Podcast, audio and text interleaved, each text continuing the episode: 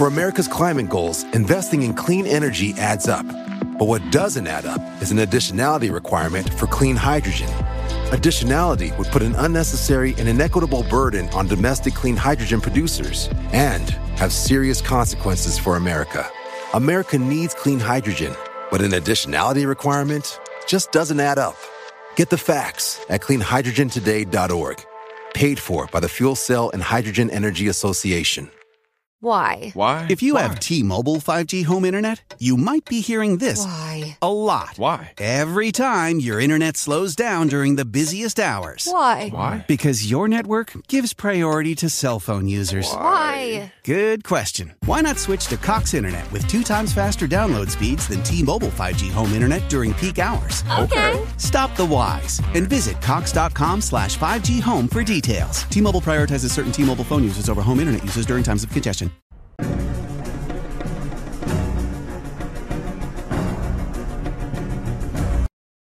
Hola, ¿qué tal amigos? Sean bienvenidos a un capítulo más de Podcast Extra Anormal.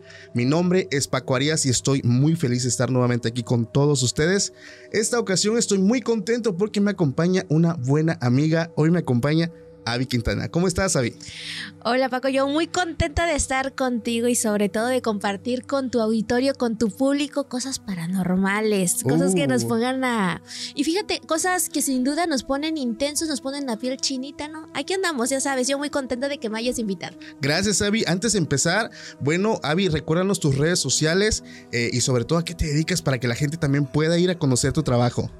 Claro que sí, por ahí me estaban, eh, eh, hace poco, fíjate que me hicieron una, una entrevista para una revista y me, me dijeron que soy este polifacética, Multifacética. multifacética, perdón. Sí. ¿Por qué? Porque hago radio, Ajá. soy este locutora de radio este comunitaria, doy el noticiero, este, pero también hago igual colaboraciones, a veces ando por TV Bus, a veces hacemos colaboración con otros medios de comunicación y pues a mí ya sabes, me encanta todo lo relacionado a los artistas de la región, darles publicidad, pero también andamos con las notas generales. Genialísimo, Avi. Muchísimas gracias. ¿Cómo te pueden encontrar en redes sociales? Ok, en redes sociales me encuentras como Avi Quintana TV en Facebook, que es lo que más manejo a través de, eh, de esta plataforma, pero a través también del TikTok hago cosas más comunes, por ejemplo, ahí Sí. también me pueden encontrar como Avi Quintana 3, así, así me pueden encontrar, pero ahí casi no subo cosas de las que me encuentro realizando dentro del medio de comunicación. Ok, Avi, muchísimas gracias, familia. Bueno, antes de empezar, quiero decirles que no se vayan, quédense hasta el final porque le traemos temas muy interesantes. Sobre todo, vamos a cerrar la noche con una historia que me mandan, que son de esas que a ustedes les gusta mucho, esas que tienen que ver con los famosos chaneques, porque la gente, fíjate, Avi, la gente le encanta mucho eh, que nosotros platiquemos de este tema, sobre todo porque, bueno, es un fenómeno que yo descubrí que no es muy eh, conocido en gran parte de la República Mexicana y sobre todo en partes del mundo donde la gente nos escucha.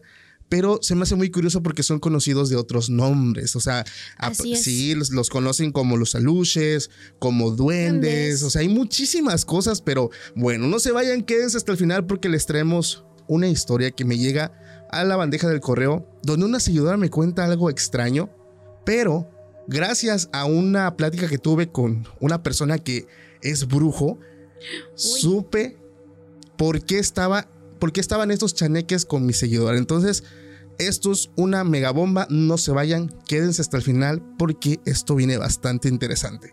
También antes de iniciar, quiero recordarles a la audiencia que ya estamos arrancando un nuevo proyecto donde se llama Relatos o Leyendas de la Calle. Disculpe si me equivoco, no lo tengo a la mano.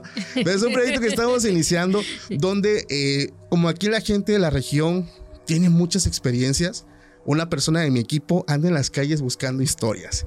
Entonces ya se van a empezar a subir este tipo de material al YouTube para que la gente de Spotify, porque luego la gente de Spotify nada más nos escucha por allá, Sí. también se den una vuelta aquí por el canal para que puedan disfrutar del contenido extra que traemos para todos ustedes. Y bueno, sin más, vamos a empezar. Avi, esta es la pregunta, yo digo obligatoria que le hago a todos. Ok, a ver, venga. ¿Tú crees en el fenómeno paranormal? Fíjate que es algo que sin duda siempre la interrogancia, ¿no? A las personas, pero es algo que yo no descarto y la verdad es que sí lo creo, Si lo crees. sí lo creo. ¿Cuál fue la experiencia que a ti te cambió tu forma de pensar o, o- o simplemente te convenció que todo esto existe? Fíjate que algo que te podría decir, yo creo que dentro de, de- de mi familia, eh, porque también cabe mencionar ahorita, antes de, bueno, ahorita que me presenté, yo soy del municipio de Soyaltepec, un municipio que pertenece a Oaxaca y que sin duda está lleno de cultura, es parte de la región de la cuenca del Papaloapan, pero, pero de la Mazateca Baja. Bueno, aquí en, en Soyaltepec, en Temazcal, Oaxaca, que es donde pertenece este lugar, Fíjate que ahí creen mucho, eh, por ejemplo, de lo que hablabas ahorita de los chaneques, de los famosos duendes. Ok. Entonces, ¿a qué voy con esto contigo? Que por qué lo creo. Yo creo que vengo de una familia llena de creencias, llena de cultura y que sobre todo nosotros, este, en esa zona, mis abuelos, que son eh, personas indígenas, son mazatecas, siempre desde muy pequeños nos han hablado referente a esto, de los famosos chaneques. Así Son, son leyendas típicas, fíjate, de los abuelos. O sea, la gente se ha dado cuenta que en general estas leyendas abundan mucho de que los abuelitos, que la abuelita, que el abuelito lo persiguió, que, o sea, son, incluso a veces la gente me dicen, oye, es que parecieran que son como leyendas típicas nada más de cierto lugar, o sea, pero realmente se repiten mucho este Pero tipo de para mí es real, fíjate, para mí es real. Te Claro. voy- Te, te voy a decir por qué. Y por, eh, porque fíjate que en lo personal, cuando yo estaba más chica, eh, sobre todo nosotros que somos una familia co- que, que nos gusta la cultura y que somos muy eh, apegado a, a lo, por, por mencionarte, a lo que se acostumbraba antes Sí. por así decirlo. Entonces mi abuelo, que, quien es este, te digo que siempre nos contaba las historias, siempre decía que nosotros de chiquitos y sobre todo de bebés, siempre nosotros nos tenían que, por ejemplo, en las, en las mantas, porque así nos ponían en las mantas, mis papás tenían que trabajar, tenían que irse porque son maestros, y se tenían que ir a las comunidades a trabajar, entonces nos dejaban con nuestros abuelos. Sí. Entonces, mis primos, los hijos de mis tíos, todos vivíamos en la misma casa con mi abuelo porque nuestros papás tenían que ir. Sí. Entonces, desde bebés, entonces decía mi abuelo que muchas veces él veía en la hamaca, para ellos ya era normal, para, él- para ellos ya era normal ver que pues a veces nosotros en la manta o en la hamaca se movía Sola. sola, pero que veía la sombra en las noches, ¿no? De, de niños pequeñitos y obviamente en la casa no había niños pequeñitos Oh, más que los más chiquititos que estaban en la hamaca o que estaban en la manta. Entonces, este, él siempre nos decía, no, dice varias veces los meció o los arrulló el, El chaneque. Pasó el tiempo. Claro, nosotros crecimos un poco más con- y yo todavía recuerdo parte de mi niñez, en los 3, 4 o todavía 3, 4, 5 años nos tocó ver Sí. Estábamos anteriormente, mi abuela nos dormía en una sola cama o a veces en los famosos catres. Sí. Entonces, ¿por qué? Porque como aquí es una zona calurosa y sobre todo aquí en la región y pues no se descarta Temazcal, por algo se llama Temazcal. Sí. es una zona muy calurosa y déjame decirte que pues a veces o nos dormíamos en este en, este- en el catre o a veces en el petate Ok. Porque también se acostum- a- nosotros acostumbramos hasta la fecha todavía en tu casa Una toda- descripción, Avi, ¿qué es el petate? Digo, yo sí sé, pero para la gente que, que nos escucha de otros lados del mundo, ¿qué es el petate y el, este, el catre? El catre, ok, para las personas que nos están escuchando, el catre eh, viene siendo como una cama eh, que se arma, bueno, que se forma en, en Sí. cama hecha de madera, pero que tiene este... ¿Es como manta? O, no, no es manta, eh, como yute, Ajá. yute. Entonces, haz de cuenta que está formada de este, madera. eh, hace dos, dos, son dos, por decir, dos mangos, o sea, para Sí. postrarlos así. Entonces, ahí van postrados los, el, el yute. Entonces, esto hace y se abre de esta manera y se forma como una cama. Sí. Pero obviamente tiene ventilación porque el yute tiene hoyitos y entonces nada más lo que hacía mi, mi difunta abuela es que ponía un este una sábana delgadita y ahí nos acostábamos. Ok. Ahora, ¿qué es el petate? El petate, pues bueno, viene siendo como una alfombra, pero que igual es como una palmita que este tejieron Ajá, es como eh, tejida. tejida, tejida, este, entonces se, hace, se extiende igual, se hace, un- se hace un rollito, de ahí se extiende como si fuera una hoja o, o una colchoneta, Ajá. Pero grande, Sí. igual, y la pones en el piso, igual puedes poner ahí tus almohadas, tu, este, la cobija y todo, entonces, co- como te digo, como nosotros estamos muy acostumbrados a eso, y por lo regular en esta zona, y sobre todo yo con, con mi familia, Y en la casa de ustedes, nosotros aún tenemos eso. Inclusive hoy en día tú llegas a la casa y hay una hay, hay una hamaca, hay este hay catres porque cuando llega la familia, llega eso nosotros bueno, pues en el catre porque luego no caben, entonces es más fácil porque lo acomodas en un lado y lo acomodas en el otro. Bueno, Sí. entonces era lo que hacía mi abuela. No, ya nosotros estábamos acostumbrados a que pues nos, nos ponía ya sea a veces en el corredor o a veces ahí en la casa, porque antes estaba, todavía teníamos la casa de palma. Ok. Entonces, como era fresca, a- mi abuela decía que con el ventilador no nos podíamos dormir porque si no nos íbamos a enfermar y sobre todo Sí. porque tenía eh, un hermano que padecía de asma, entonces decía, no, el ventilador no. Sí, es malo. Malo, malo el ventilador. Y a pesar de que había energía eléctrica, todavía mi abuela ocupaba los, este, ¿cómo, cómo se llaman? Los candiles. Ajá, los candeleros. Ajá, Ajá, son- candiles, candeleros, no sé cómo le llaman. Mi abuela decía candiles. Ajá. Una cosita este, chiquita que le echaban este petróleo o alcohol Ajá. o algo y con un trapito o una mechita y Órale, prendían. ¿no? sí. Todavía me tocó a mí eso. Ok. Y sobre todo en esa parte. Entonces, por eso decía mi abuelo que cuando colocaba las mantas, que cuando colocaba eso, él veía las sombras. Y para él era Uh, lo más normal. Sí, sí, sí. sí. Entonces, ver pasar que si corría alguien decía, ah, es el chaneque. Pero lo decía con una naturalidad Sí, completa. y con mi abuela, o sea, para ellos era así como que nada más hay que cuidar a los niños para ver que no les vaya a hacer alguna maldad o que se los... Pero lo que ellos cuidaban más, eso sí, o sea, cuando éramos bebés decían, hay que tener cuidado, amarra bien la manta, amarra bien la hamaca para que no se los lleven. Pero obviamente crecimos, ya teníamos cuatro, de tres, cuatro años, siempre mi abuelo nos hablaba este, en dialecto, porque en esta Sí. zona, y a nosotros, por ejemplo, yo este, vengo de una familia mazateca que se habla el mazateco de la zona baja, entonces, eh, decía mi abuelo, mi abuelo, siempre le hablaba en mazateco a mi abuela y le decía, este, ten cuidado con, con, este, con los niños. O a nosotros nos hablaban en dialecto, porque yo lo entiendo perfectamente. No lo hablo al 100%, pero sí. Y, y siempre decía mi abuelo, este, cuídense, si les habla un niño y que si está así, ustedes no vayan. No Wow. vayan porque si no, este, los pueden perder o los pueden llevar a una cueva. Siempre decía mi abuelo Sí. que había una cueva donde llevaban los y que nos iban a enseñar los mejores juguetes y que nos iban a enseñar los mejores dulces y que tuviéramos mucho cuidado. Y nosotros siempre, eh, eh, mi hermano, mi prima, mm, siempre éramos los tres, decíamos, pues hay que tener cuidado, hay que tener Sí.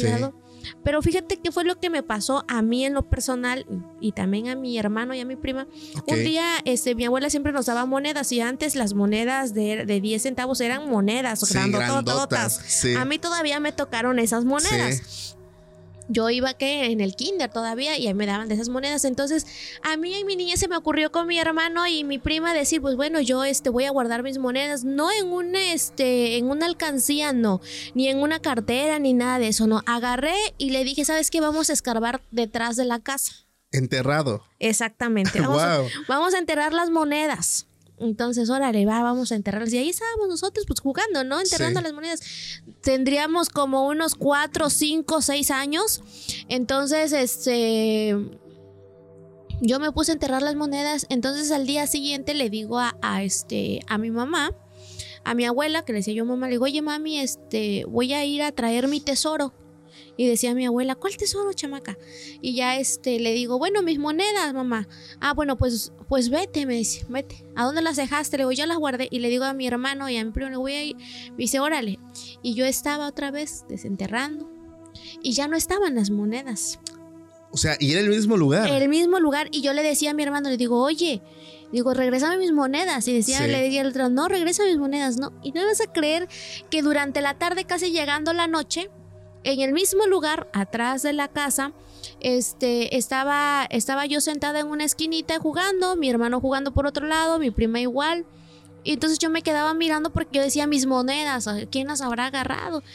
Y yo cuando veo a una cosita chiquita y me estaba haciendo, ven, ven, Oh. era un chanequito, era uno, O sea, te sí lo los juro. viste. Yo sí los vi, ¿Cómo son? o sea, chiquitos. Pero traen ropa. eh, No. No traen ropa. No, no, es una cosa que... ah, no sé si has hablado de los niños del sol. No. Los niños del sol son los niños, bueno, nosotros así los conocemos aquí en esta zona, Ajá. aquí, aquí en Soyaltepec, de- en Temazcal. Los niños del sol son esos niños que nacen güeritos, completamente güeritos con el cabello. Ah, ok. Este tiene otro nombre, bueno, se les conoce como. Sí, sí, lo tengo en la punta de la lengua, Sí, pero sí, se me exacto. fue. Pero nosotros eh, a- en esta zona conocemos como los niños del sol. Sí, Así son. Ok. O sea, muy huertos, pero eso sí con los ojos súper O sea, a mí no se me olvida esa cosa chiquitita. Y sí, o sea, tú dices un duende, sí se parece a, a un duende, pero son feitos. Bueno, para mí son feitos y dan miedo. Sí, es que dicen, bueno, la gente con, la- con los que he platicado y que también han visto, pues este fenómeno, en su mayoría dicen que son de cuerpos como de niños pequeños, pero con rostros avejentados. Exacto. Ya se ven como adultos, por eso Sí, es que dan y- un aspecto de terror. Y a mí me tocó, o sea, de que se me quedaba mirando, pero, o sea, nada de parpadeo, nada de nada. Y yo quedé así, o sea, mirándolos así. Y me dice, este, mi abuelo, que qué tenía. Bueno, después de eso, no podía yo dormir en las noches. No, pues imagínate. No podía yo dormir y yo abrazaba a mi primo, abrazaba a mi hermano y ellos me decían, este, nosotros no vimos nada, pero sí creemos. Y Claro. ¿Y dónde? Y tenía miedo porque yo les contaba, ¿no? Sí. Y las monedas las traía él jugando. Ah, o sea, te las enseñó. te Sí, dijo, acá ven, aquí están las monedas. Oh. Porque, por eso te digo, o sea, yo es algo que yo sí creo. Creo en los chaneques o en otras zonas, como dices, se les, eh, les conoce como duendes. Entonces, en esa zona yo digo, sí, claro que existen los chaneques.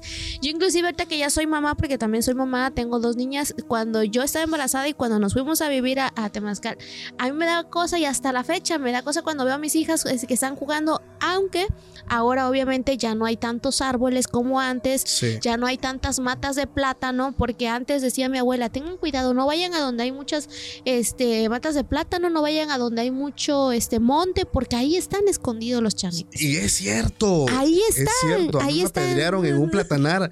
Hace un año. Entonces no fue ni cuando era niño. Eso ya lo conté.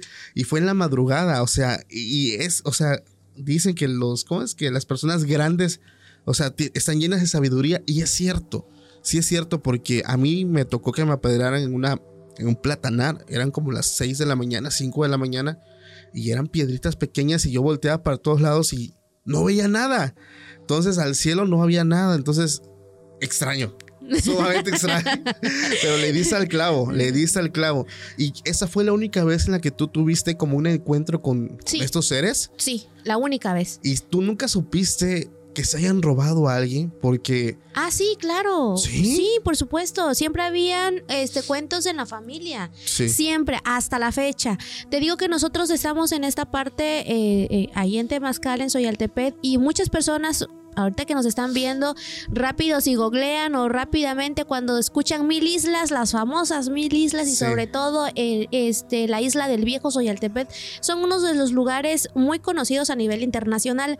Ah, bueno, pues mis abue bueno, mi abuelo en lo particular, mi abuelo este, materno, él es precisamente originario de ahí, de la isla del viejo de Soyaltepec, Sí. a donde se ven esas hermosas mil islas. De allá soy yo. Entonces, este. De- eh, siempre mi abuelo, eh, la familia de nosotros, hasta la fecha, y sobre todo por allá, sí, este, siempre hay cuentos o siempre la familia cuando llega a la casa, porque este, la fam- ahí en casa de nosotros es el centro de reunión. Ahí llegan todos, ahí, ahí, ahí llegan este, que los sobrinos, que, que los primos, que bueno, que primos hermanos, que nosotros somos muy, mucho de, de respetar el árbol este, fa- genealógico, eh, familiar. sí. Entonces, mi abuelo siempre, no importa que yo ya no lleve el apellido de mi tatarabuela, pero él sigue diciendo, él es tu familia. Claro. Entonces, como nosotros ve- venimos de, de esa descendencia, de esa familia, de esa cultura que, que es de la isla del viejo Soyaltepec, entonces todos llegan ahí, a la casa, y siempre, siempre hay anécdotas de que se han llevado, por ejemplo, ¿no te acuerdas cuando se llevó a tu, a, a tu tía que no sé qué? No, sí, sí se la llevó, no estuvimos buscándola. Inclusive contaban de una, de una sobrinita, de una prima, no recuerdo su nombre, pero claro, ya es una persona que yo creo que ya hasta falleció. Ok. Entonces decía mi abuelo, es que se la llevó. Dice, se la llevó y no se la llevó uno, dos, se, lo, se la llevó tres días.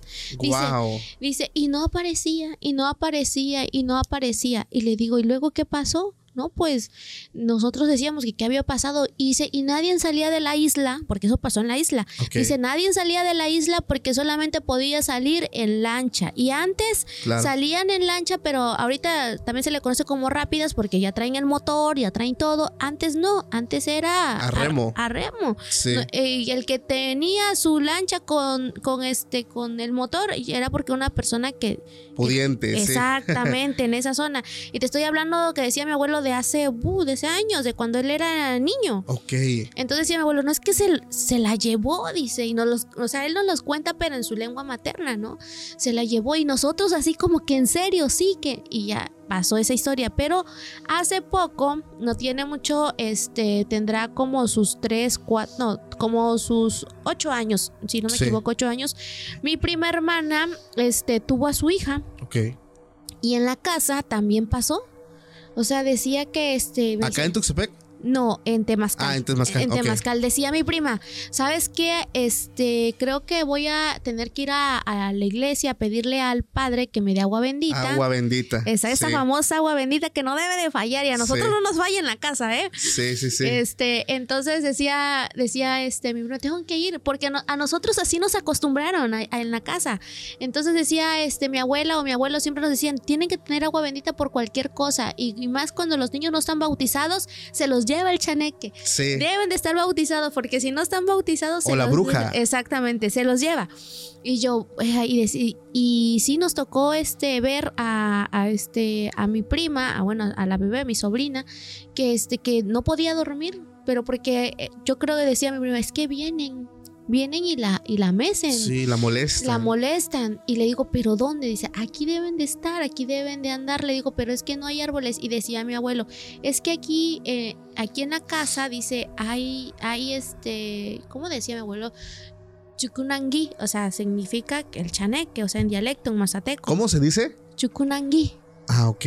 Entonces, Nunca lo había escuchado en, ¿No? en Mazateco. Ajá, ah, bueno, decía eso mi abuelo y, y, y decía, ¿sabes qué? Este, aquí está, dice, porque él es el dueño de, del, este, De, las tierras. de aquí. las tierras de aquí. Wow. Dice, entonces hay alguien aquí que está limpio, está puro y ese es, es la bebé. Le llama la atención. Exacto. Dice, y quiere, quiere jugar con ella.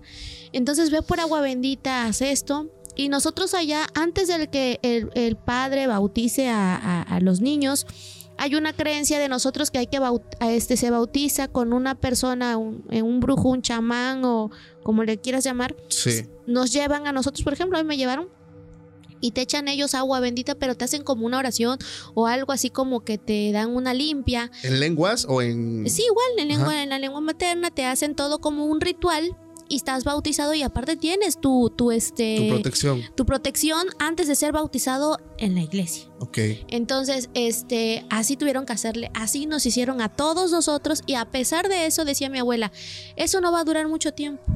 Se necesita ir con el padre y que el padre las- los bautice porque si no los bautiza se los va a llevar el chaneque. Algo que me llama mucho la atención de eso, Avi, fíjate, es que, bueno, vamos a meternos un poquito a temas de religión. Tantito. No me gusta tocarlo mucho, pero aquí tengo yo una duda. Fíjate, bueno, si nos vamos al, tema cristiano católico, el agua bendita pues representa como una unción o presencia de Dios o de Jesús.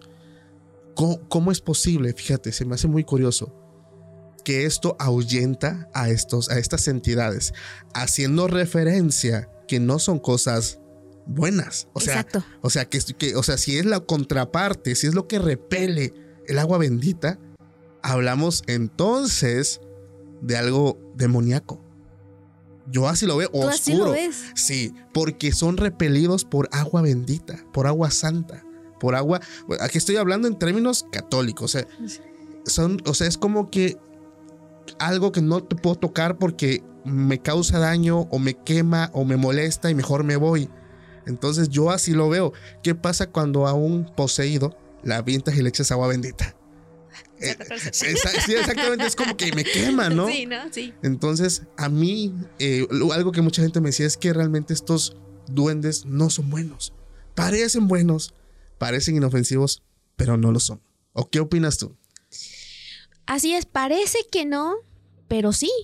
Porque decía mi abuelo, es que ellos no son, eso sí, ¿eh? mi abuelo siempre ha dicho, ellos no son buenos. Sí. No. Y aparte son seres que están perdidos. No son hijos de Dios. Bueno, nosotros así nos enseñaron. Sí, claro. Así nos enseñaron, entonces, pues es evidente que siempre nosotros, pues nosotros crecimos con eso y yo traigo esa parte eh, de la cultura de, de- de mi familia y de la cultura de esta zona y yo hasta con eso, o sea, cuando yo me fui a vivir para, para Temazcal, eh, yo estaba embarazada de mi hija, la más pequeña. Entonces la mayor, aún así me daba cosa, me daba miedo. Yo decía, este, ¿qué tal si un día se la, se la llevan, no? No manches, no, es que sí. Y es que te da miedo, no sé, ah, yo, cre yo creo en eso, sí lo creo porque me tocó verlo, Sí. sí lo creo porque en la familia lo cuentan, sí lo creo porque yo sé que mi abuelo no me miente con esas historias, Claro, yo le claro. creo y yo te digo que yo lo vi, entonces yo cada, cuando nació mis, nacieron mis hijas, mis hijas no tenían, tenían un mes de nacida y yo las llevé a bautizar Inmediato. inmediatamente. Sí, sí, sí, sí, sí. Oye, ¿y de las brujas nunca tuvieron? Digo, porque normalmente va de la mano. Sí, claro. las También brujas. hasta, hasta hoy en día, y ahora que ya estoy grande, yo creo en eso. Sí. Eh, y sobre todo decía mi, mi, mi abuelo también, este, cuando amaneces marcado, ¿no? Chupado. Ah, Chupado por la bruja. Sí, sí, sí. Las famosas marcas, ¿no? Este, decía mi abuelo, es que deben de tener cuidado con la, con la bruja, este, que no se vayan a llevar a, la- a los niños, Ok. porque, este, o les pueden robar eh, su, su alma. Bueno, eso decía él en, en dialecto.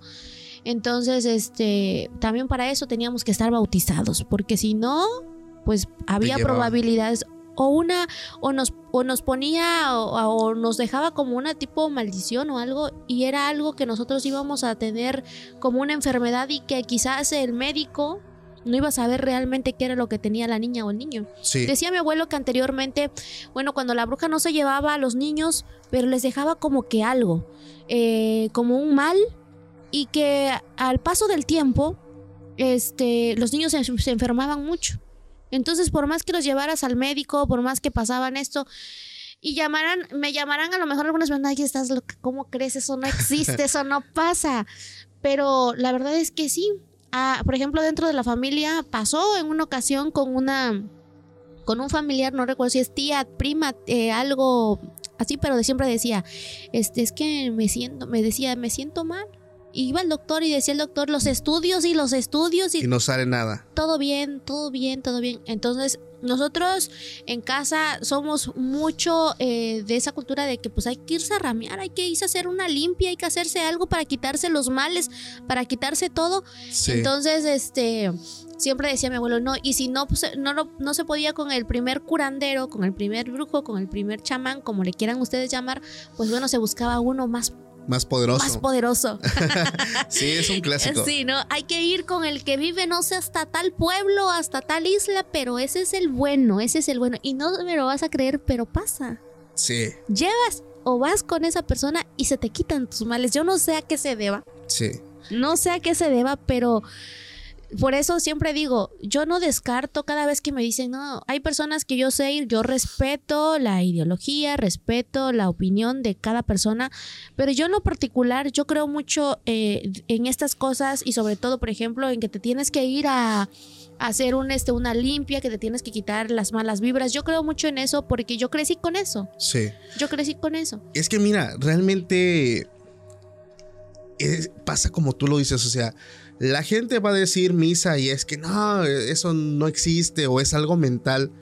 Pero platicando también con el indio negro, que fue el brujo que estuvo con nosotros aquí eh, estos últimos días, realmente él, él me comenta cómo la gente llegaba pues con ese tipo de dolencias y ya venían, eran personas que venían del hospital, que venían de hacerse estudios y no les encuentran nada.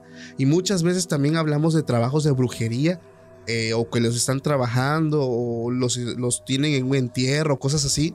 Y son cosas que la ciencia desgraciadamente jamás te lo, pues, te lo va a decir, ¿no? O sea, para ellos esto no existe, esto es fantasía, hablamos de misticismo. Pero realmente las personas que hemos visto este tipo de situaciones de este lado donde estamos tú y yo, sabemos que sí pasan. Sí, claro. Por eso cada vez que me dicen, oye, Abby, es que este, ¿tú, tú crees en la brujería, tú crees en eso. Claro, me ha tocado ver. Y me ha tocado ver cosas que, que yo no sé. Creo en, en que te tienes que hacer una limpia porque yo crecí con, en eso, como te lo acabo de decir, como Sí. se los acabo de mencionar. Pero también creo en las cosas malas. Yo no sé hasta dónde te puede llegar a dañar, pero me ha tocado verlo. Por ejemplo, yo anteriormente, este, ahorita que, no anteriormente, hace poco, no hace mucho, en la radio, allá donde nosotros tenemos este, la, la cabina de radio, este, hay un, el dueño siempre se la pasa limpiando, todo el tiempo se la pasa limpiando. Entonces se le ocurrió subir a la azotea. Fue y ¿qué se encontró? Se encontró un muñeco. Un fetiche. No sé cómo le llaman, pero dentro había muchas cosas. Lo abrió, le hizo. y- ¿Se ¿Tuvo cuidado con abrirlo? No. ¿O así con las No, manos? así con dice que agarró y que dijo, no, ¿qué es esto? No manches. Ah, bueno, pues se enfermó. Sí, sí, es que eso. Es que, y me dice, este, no, hija, es que me enfermé, dice, pero nos habló. Me dice, oigan, vengan, este, somos tres locutoras mujeres ahí, ahí en la radiodifusora, oigan, vengan, fíjense que me encontré esto, esto y esto. Tanto que me dijo, no vayas a decir nada, y ya lo estoy contando. Un secreto a voces. Manda, guarden el secreto. No digan no, nada, no digan nada. Pero, o sea, sí existen las personas que hacen este tipo de cosas. Sí. De que existe, existe. No sé hasta dónde puede llegar el mal o, o qué tanto tenga que ver, qué tipo de ritual, qué tipo de oraciones, o no sé cómo le llamen, pero por ejemplo, yo con las personas que he ido, porque sí he ido, para que me den una limpia, que para que me pasen el huevo, que para que me lean las cartas y todo eso, entonces sí me ha tocado.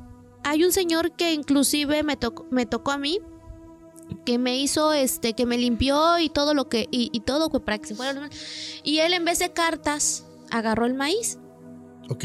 este maíz y lo, lo tiró para y no sé dependiendo cómo cae el maíz en diferentes partes era como él me decía sabes qué es que tú pasaste por esto y yo me quedé sorprendida Sí le atinó. sí latinó algunas cosas. Este, estaba yo así como que me dice, ¿sabes qué? Tú ahorita vienes, este, traes, ah, traes algo, este, pero que se te va a quitar, porque es algo que For America's climate goals, investing in clean energy adds up. But what doesn't add up is an additionality requirement for clean hydrogen. Additionality would put an unnecessary and inequitable burden on domestic clean hydrogen producers and have serious consequences for America. America needs clean hydrogen, but an additionality requirement just doesn't add up. Get the facts at cleanhydrogentoday.org. Paid for by the Fuel Cell and Hydrogen Energy Association.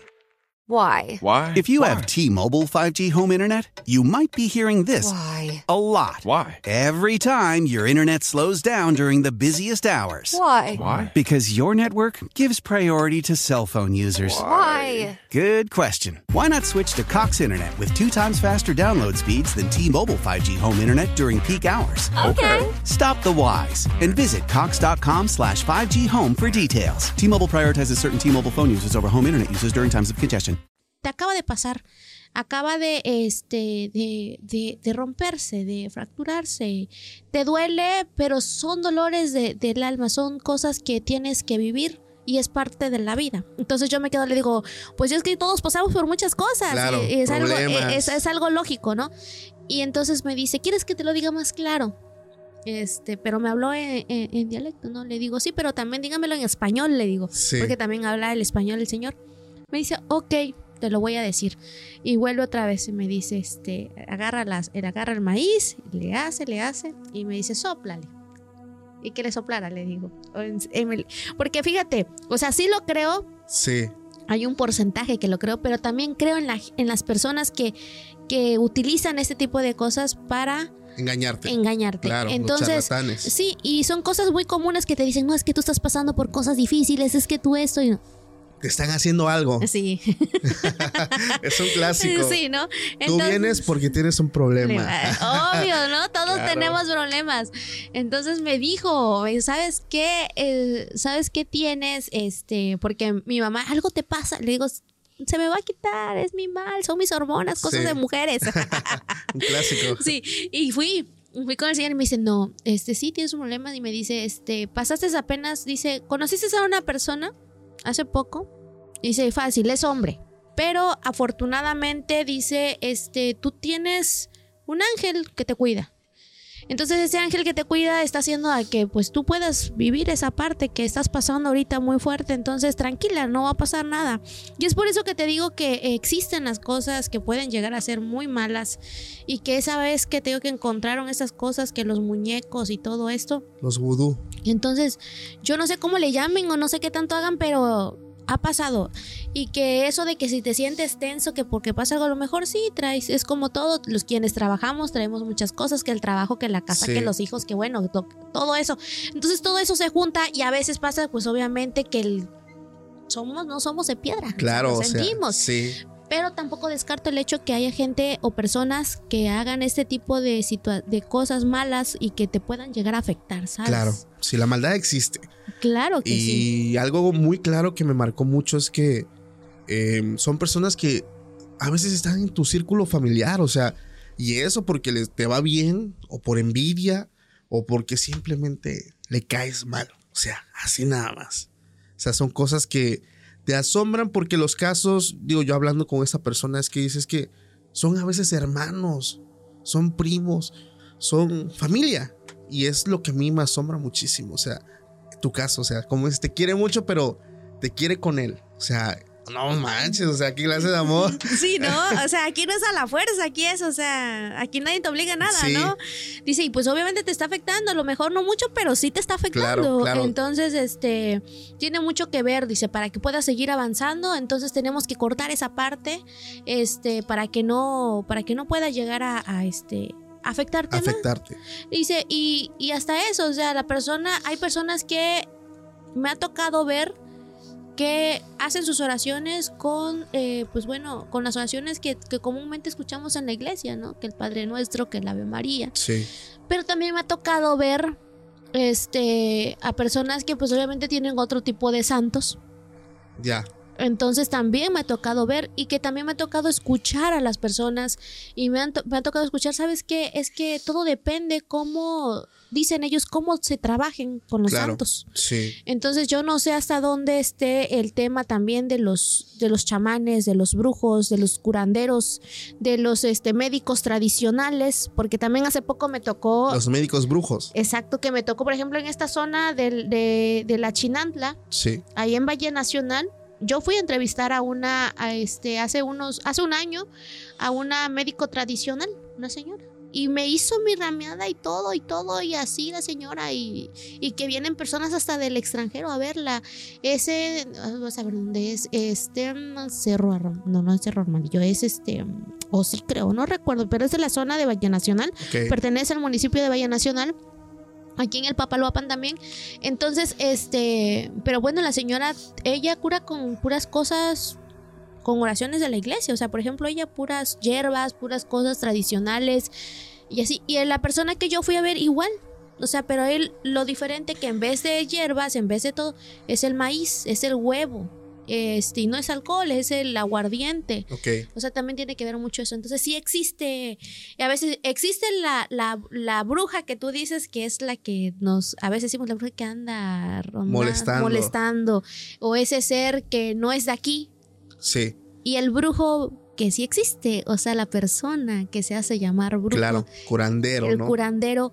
O los famosos brujos que son malos y que te Sí. pueden hacer muchas cosas. Bueno, sí existen. Es que, bueno, realmente en la rama de la brujería no tengo exactamente como que los nombres, pero hay mucha variedad. O sea, están las brujas wiccas, que son las antiguas, que son las que son las peligrosas, eh, que tienen más que este contacto con la naturaleza y están como que más aisladas, ¿sabes? Los, las que viven en montañas, cerros.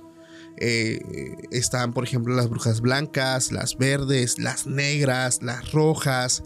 Eh, hay mucha variedad y cada una como que tiene su cierto eh, forma de trabajar, pero eso sí, todas son peligrosas. O sea, este, así sea la blanca, La que sea, Eh, pero sí, es peligrosa. es peligrosa, exactamente. Entonces, por todo el mundo hay gran variedad, pero sabes también, y estoy seguro que también conoces tú este fenómeno, los nahuales. Oh, claro, y por supuesto, y más en esta zona, Paco, aquí en, en nuestra región, los famosos nahuales.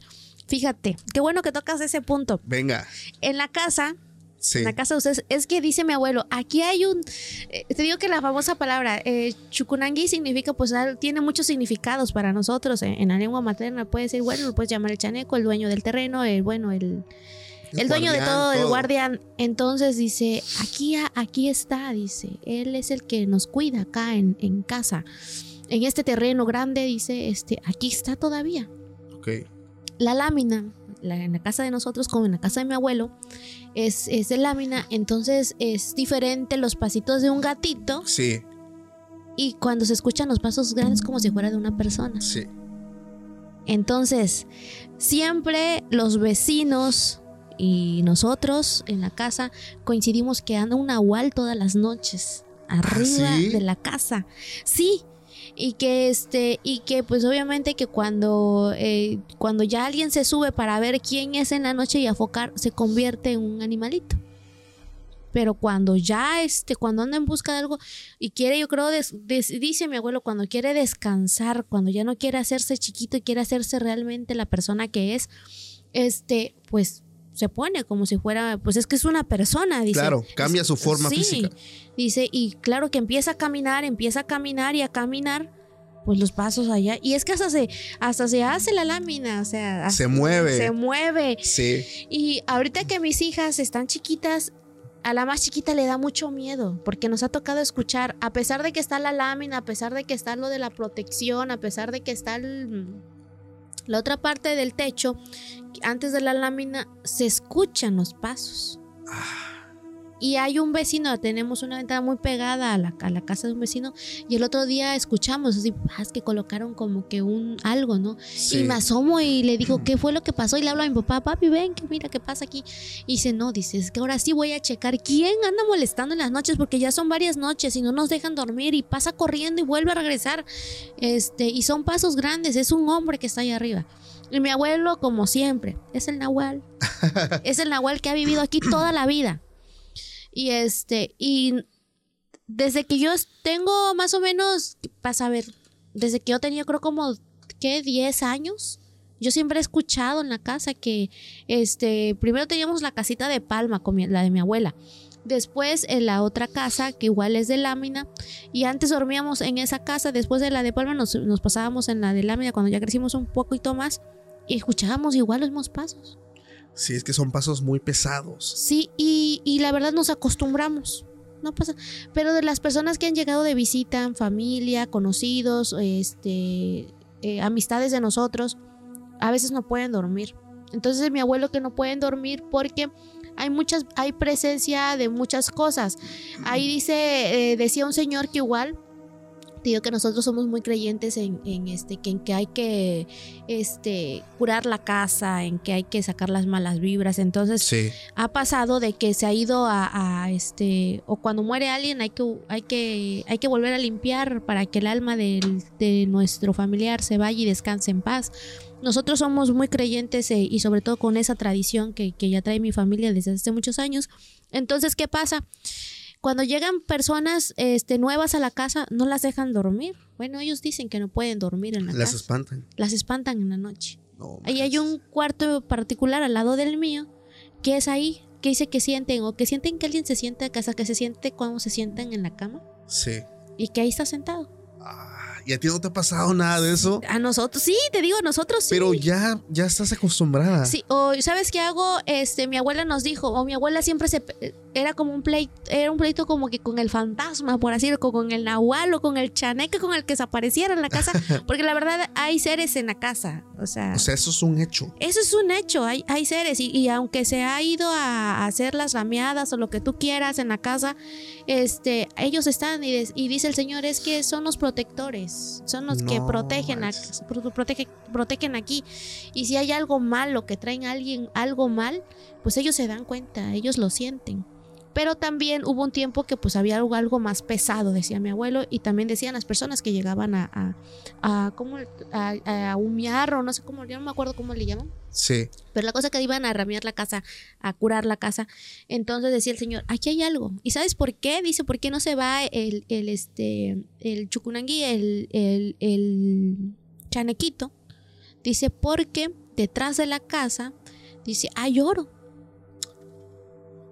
Dice, todas las noches, decía un señor, un vecino que ya falleció, dice que cada vez que terminaba el mes, o que la luna, no me acuerdo si estaba tirando o si estaba llena, no recuerdo muy bien, decía el señor que siempre había lumbre detrás de la casa. Se prendía fuego. Sí, entonces eso significaba, dice el señor, que es porque hay dinero o oro enterrado. Sí. Entonces, este, pues yo decía, yo, yo, ¿no? Cuando estaba más chiquita decía, no es mi dinero que está enterrado. O sea, regresando, regresando a la historia, ¿no? Sí. Este, mira, entonces decía, este, decía el señor, ¿no? Y dicen, sí, es que ellos cuidan lo que hay ahí. Entonces, cuando se construyó la casa, esa parte, ahí no se tocó. Y hasta la fecha, no se ha, es como un este pasillito. Y que se, inclusive ahorita se ocupa como bodeguita. Ya es parte de la casa, pero Sí. está por dentro. Pero hay nada que se escarbó. Sí se escarbó para hacer cimiento, pero es un cuadro muy particular que no se ha tocado.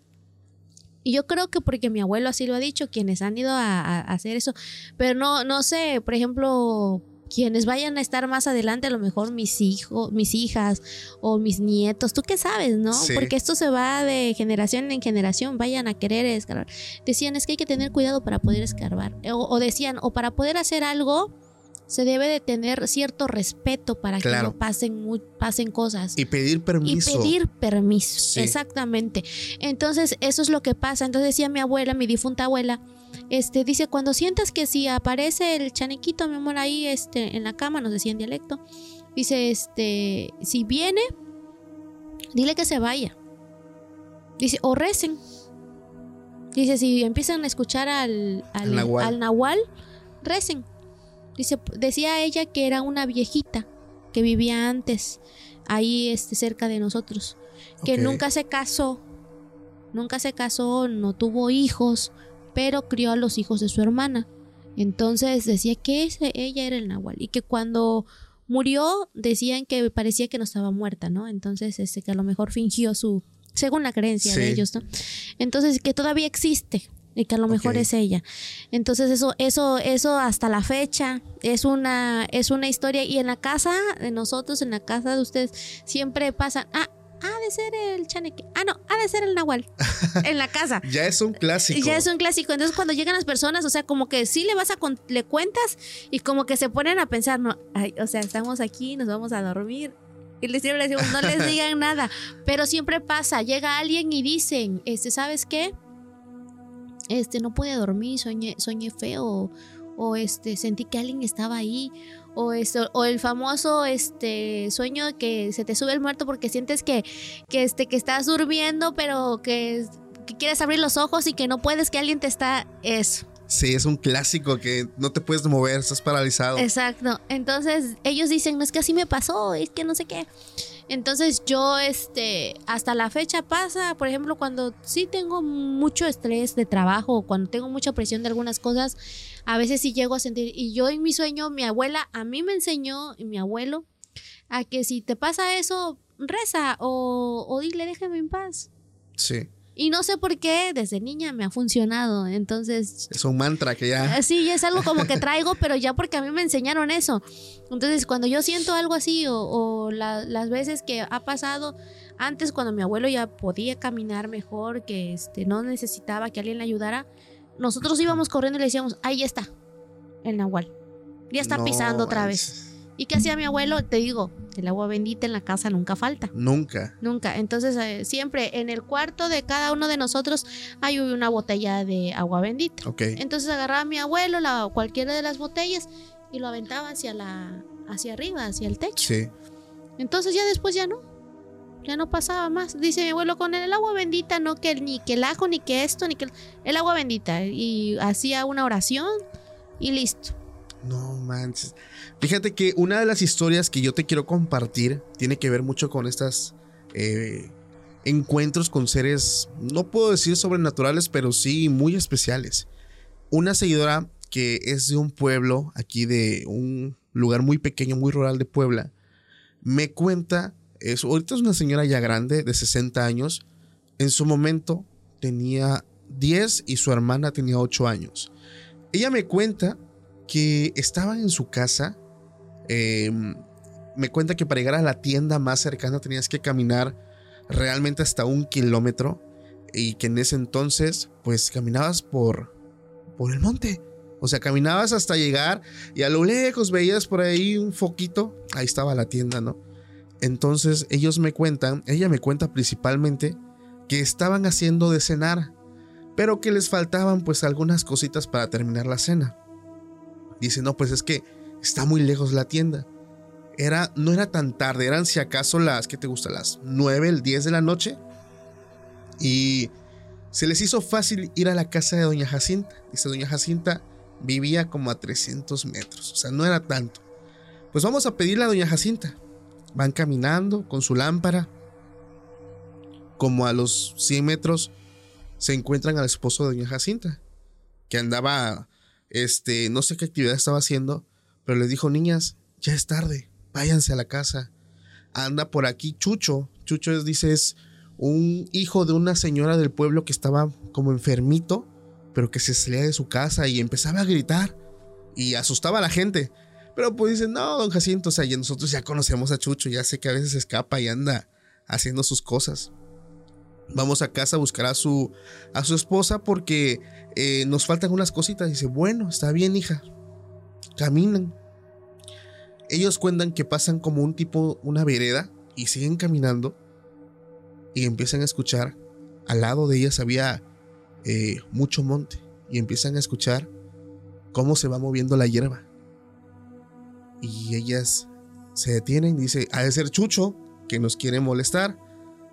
Y siguen caminando, ya están a punto de llegar a la casa y escuchan cómo esto empieza a apresurar su paso, las alcanza y delante de ellas me cuentan que sale como un perro sumamente grande.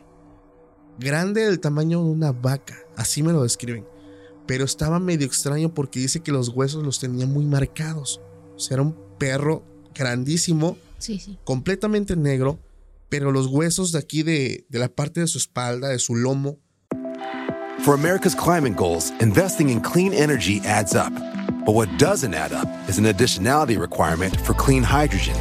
Additionality would put an unnecessary and inequitable burden on domestic clean hydrogen producers and have serious consequences for America. America needs clean hydrogen, but an additionality requirement just doesn't add up. Get the facts at cleanhydrogentoday.org. Paid for by the Fuel Cell and Hydrogen Energy Association. estaba extremadamente marcado. Estaba como un poco deforme. No era un perro normal. No era un perro normal. Ellas empiezan a gritar. Empezaron a gritar a la señora que estaba adentro. Y ese animal las empezó a acorralar. Se empezó a acercarse. Y en un momento otro sale la señora. Con. Ella me cuenta, dice que. eh, no sé si sabes que bueno, en la iglesia católica, los domingos de ramos, creo que se Ajá, llama, sí. donde están las palmitas. Sí, sí.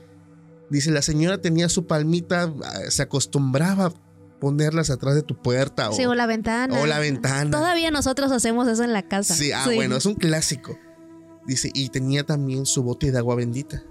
Dice, agarró la palma, la mojó y empezó a aventarlo. Dice, salió, gracias a que esa señora salió, dice. Ese animal en cuanto sintió que estaba la señora y empezó a caerle el agua, se aventó al monte, o sea, inmediatamente delante de la señora y de mi hermana, o sea, vimos todo eso, se avienta al monte y se va corriendo.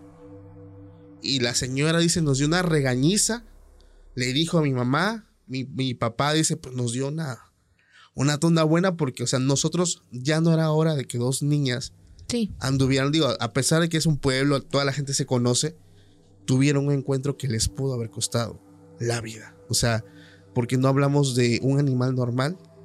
Y dice, gracias a Dios, yo, eso me lo cuenta ella, gracias a Dios no pasó a mayores. Pero mi hermana, que tenía en ese entonces 8 años, yo tenía 10, quedó muy, muy traumada de ese encuentro. O sea, no se le olvida. No, Eh, ¿cómo es- se le va a olvidar? No, y es que imagínate el sentirte acorralada por una bestia de ese vuelo, o sea, Sí, pero sí, aquí, bendita agua bendita. Sí, la verdad es que sí. Te digo que es algo que a nosotros por lo regular siempre, eh, no, el agua bendita, hija, no les debe de faltar. Y, Sí. y sobre todo, ahorita que mencionas los domingos de ramo, este, nosotros eh, siempre lleva tus palmitas, pero llévate una cubeta. Cada quien, yo me acuerdo que cuando nosotros íbamos, mi abuela llevaba una cubeta, yo llevaba una cubeta, mi prima llevaba una cubeta, todos llevábamos una Sí. cubetita. Y se- ahí en la iglesia se dejaban en las escaleras todas las cubetas y ya llegaba el padre, ta, ta, ta, a- este, agarraba una de las cubetas y empezaba a, a bendecir y a hacer la oración para que todo el agua estuviera bendita. Y después órale, las palmas también y a echarte el agua bendita y ya llevas tu cubetas de agua bendita y a rellenarlas, a rellenar los botes de, de- Sí. en, en la casa. Pero sí, la verdad, no sé. Es, con- la verdad, eh, es algo yo creo hasta la fecha, o a lo mejor la, la, la, la- iglesia católica a lo mejor te pueda expli- puede explicarnos un poquito más, ¿no? El gran significado que tiene el agua bendita, porque eh, sea como sea, si eres creyente o no eres creyente, yo en lo personal sí lo soy. Eh, la verdad es que el tener el agua bendita no sé qué tenga, pero te ayuda, Claro. te ayuda, no sé, la Sí. verdad, te ayuda y aparte si lo complementas con una oración, porque yo soy muy creyente, yo siempre, fíjate, yo en lo personal, eh, nosotros somos una familia católica. Yo Sí. creo, yo siempre, yo desde hace un tiempo para acá digo, yo respeto muchas cosas, digo, yo creo mucho en Dios. Creo en Dios y creo en todas las personas y no importa qué religión sean, pero mientras crean en el mismo Dios, yo creo que eso es lo más importante. Sí. Obviamente, el, el- la- el agua bendita tiene un significado dentro de la iglesia católica y a lo mejor a mí me enseñaron eso, de que no me debe de fallar, que no me debe de faltar el agua bendita y que tiene que ver mucho también cuando hace la oración, el padre que lo hace, bueno, mi abuela decía eso. Sí. Entonces, este, pues el agua bendita es el agua bendita. Sí. Quiero cerrar este capítulo, Abby, contándote esta anécdota Ok. que tiene que ver con los chaneques. No me gusta ya llamarlos historias, o sea, es un error que yo he cometido, o sea, realmente son anécdotas que me llegan la gente, gracias a la gente que me da la confianza, eh, pues de mandarme esa vivencia, ¿verdad? Y, y compartirla aquí con la comunidad. Y también decirle a la gente que quienes ya me enviaron su historia, porque tengo el correo hasta el tope de historias, no se me desesperen, no se desanimen, vamos poco a poquito, poquito. vamos poco, sí, o sea, tengo más de dos mil correos de ¿En historias, sí, entonces, eh, pues vamos poco a poco, también las historias pasan por un filtro, o sea, también Claro. no es como que recabamos, no, o sea, realmente tomamos las historias que eh, sí, eh, cumplen con ciertos requisitos. Esta historia pasa en un pueblo de Chiapas. Mi seguidora me dice que en ese entonces, y, y que no fue hace, hace tanto tiempo, fue en el 2012. No, pues no. Ella tenía 24 años y estaba en su primer embarazo. Dice que decide ir a visitar a los abuelos a la casa. Es, ah, su- las historias de las casas de los abuelos. No manches, le tú también al clavo con la casa de los abuelos. Pasan cosas. Pasan cosas. Y aquí me cuenta y me dice que este, ella desde niña sentía presencias muy raras en esa casa, pero que por un motivo muy personal tuvo que irse a quedar unos días. El primer día, la primera noche, ella despierta y tenía una trenza en el pelo. Dice, bueno, a lo mejor me la hice, no sé, entre dormida Sí. o fue, no sé, un momento que yo estaba como que todavía soñando algo. Mm, Lo ignoró, pero se dio cuenta que era una trenza muy diferente a las que ella se hacía. Era una trenza chiquita, o sea, como hecha por manos pequeñas y venía a veces entre dos, tres caminos. Estaba, estaba extraña. Dice, a lo mejor durmiendo se me enredó, no sé. Bueno, en la segunda noche pasó algo que la marcó para toda su vida. Dice que eh, delante de ella había una tele de esas viejitas, de esas cabezonas. Sí, sí. Estaba en la, en la recámara donde ella estaba y eran como la una de la mañana. Y empieza a escuchar, imagina el ruido de unas tijeras cortando. Shh, shh, shh, Uy. así. Y ella se dice, ¿qué es eso? Dentro de su cuarto había un foquito de esos que son para la noche. Y ella voltea hacia el frente a ver la tele. Y en la pantalla, en la pantalla, o sea, vio el reflejo de algo chiquito que estaba cortándole el pelo. Entonces, en cuanto ella vio eso enfrente de ella, voltea y ve cómo esta cosa sale corriendo y se escucha que sale del cuarto. Uy, hasta se me pone la piel chiquita. Bueno, ella sale corriendo, sale corriendo de su cuarto, se va al, al- al cuarto de los abuelos y les empieza casi a tirar la puerta. Y les empieza a decir, ábrame, ábrame. Sale la abuela, hija, ¿qué te pasa? Mira la hora que es. O sea, ¿cómo es posible que... Dice, ábrame, por favor. Dice, cuando vieron que yo entré muy alterada, el abuelo eh, se le quita lo molesto y me dice, bueno, hija, ¿qué tienes? Le conté que un ser que nunca había visto, muy extraño, tenía unas tijeras y me estaba cortando un mechón de pelo. En ese momento dice, vi como la abuela y el abuelo se miran a los ojos y les vi cara de preocupación. En ese momento escucho como algo anda en el techo y anda caminando. Dice, el abuelo solamente nos dijo, hija, espera. Dice, el abuelo fue a la, fue a la sala, a la cocina. El abuelo fumaba puros, agarró puros, agar- agarró aguardiente, agarró como un tipo cenicero. Había una mesita en el cuarto, prendió un puro, agarró como un caballito, lo puso y habló al aire diciendo, deja a mi nieta en paz, deja a, su bebé en paz. Te dejo esta ofrenda, eh, tómala, pero déjala en paz. Dice, adelante, vamos a apagar las luces, toma la ofrenda y vete. En ese momento, dice, nos metemos los tres a la cama, apagan luces y no manches, se escuchaban ruido de gente que estaba adentro de la habitación. Se escuchaba cómo tomaban las cosas así de la mesa, risitas.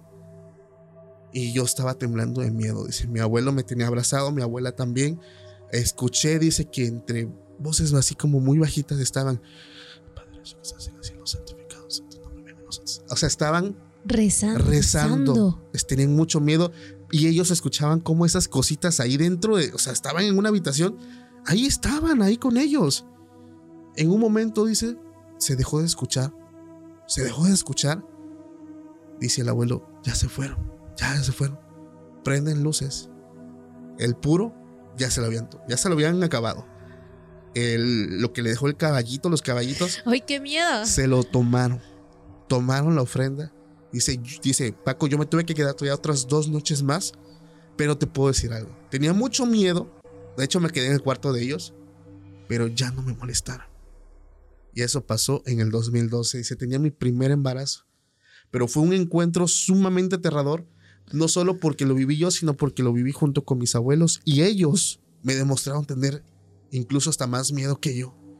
Y más miedo todavía cuando le dijeron, por favor, deja en paz a mi nieta y a su bebé, hijo, a su bebé. Es que te digo que ellos traen algo con los niños. Sí, Sí, y eso es cierto, ¿eh? desde el embarazo. Tiene mucho que ver. Yo me acuerdo mucho de mi abuela que decía eso. El famoso listón rojo que no te debe de faltar. las tijeras, Debajo de la almohada. la sal, o sea, son tantas como... Ahorita que estás diciendo eso de veras, yo a mis hijas igual desde bebés todo el tiempo debajo de la almohada las tijeras. Está Sí. escalofriantes, estoy, Sí. te lo juro, porque yo la escucho, me meto, me imagino, no manches, o sea, y ver a mi abuelo temblando, digo, los abuelos siempre te transmiten como eso de fortaleza, como Sí, que, claro. pero verlos como que en un punto donde están hasta rezando de miedo, dices, ucha, o sea, es que aquí, aquí hay algo. Es que los abuelos no sé qué tienen, pero te digo que yo creo que es eso de generación en generación. Yo creo que cuando yo vaya a ser abuela, no sé, y si veo algo va a ser, voy a hacer lo mismo que mi abuelo me dijo que tenía que hacer, ¿no? Sí, Ah, eh, tus abuelos tenían como que nunca le hablaron así a estos seres así. Sí, te decía que mi abuela siempre, mm, no- ah, de verdad no terminé de contar, siempre nos decía, dile hija que se vaya, reza. Mi abuela se peleaba con ellos. Sí, les decía alguna oración en, en lengua. Sí, pero les, de- o sea, lo que ella decía era, vete, Ajá. deja de estar molestando, pero en dialecto, ¿no? Ajá. Y decía, este, y empezaba ella a hablarle, pero a Dios. Ok.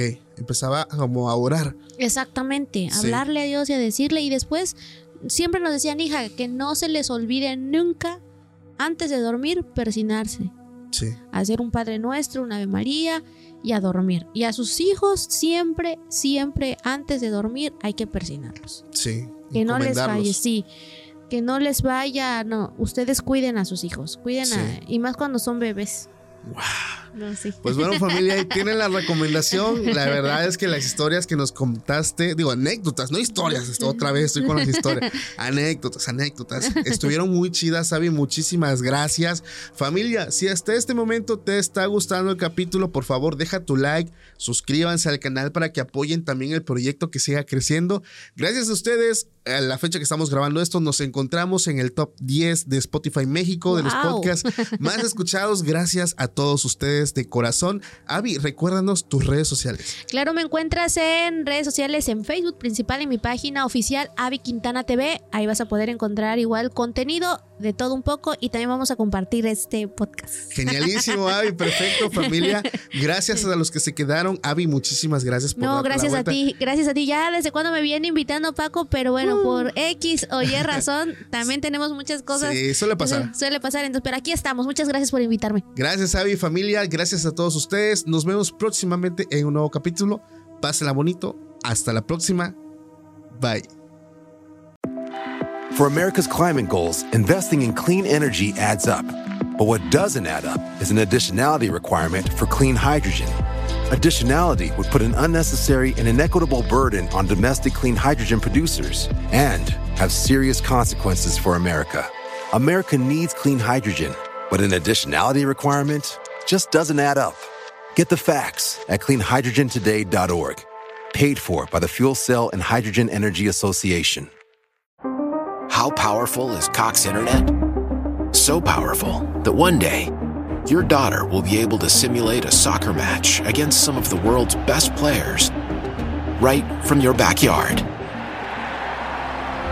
Get gig speeds powered by fiber from Cox. It's internet built for tomorrow, today. Internet delivered through Cox's hybrid fiber coax network. Speeds vary and are not guaranteed. Cox terms and other restrictions apply.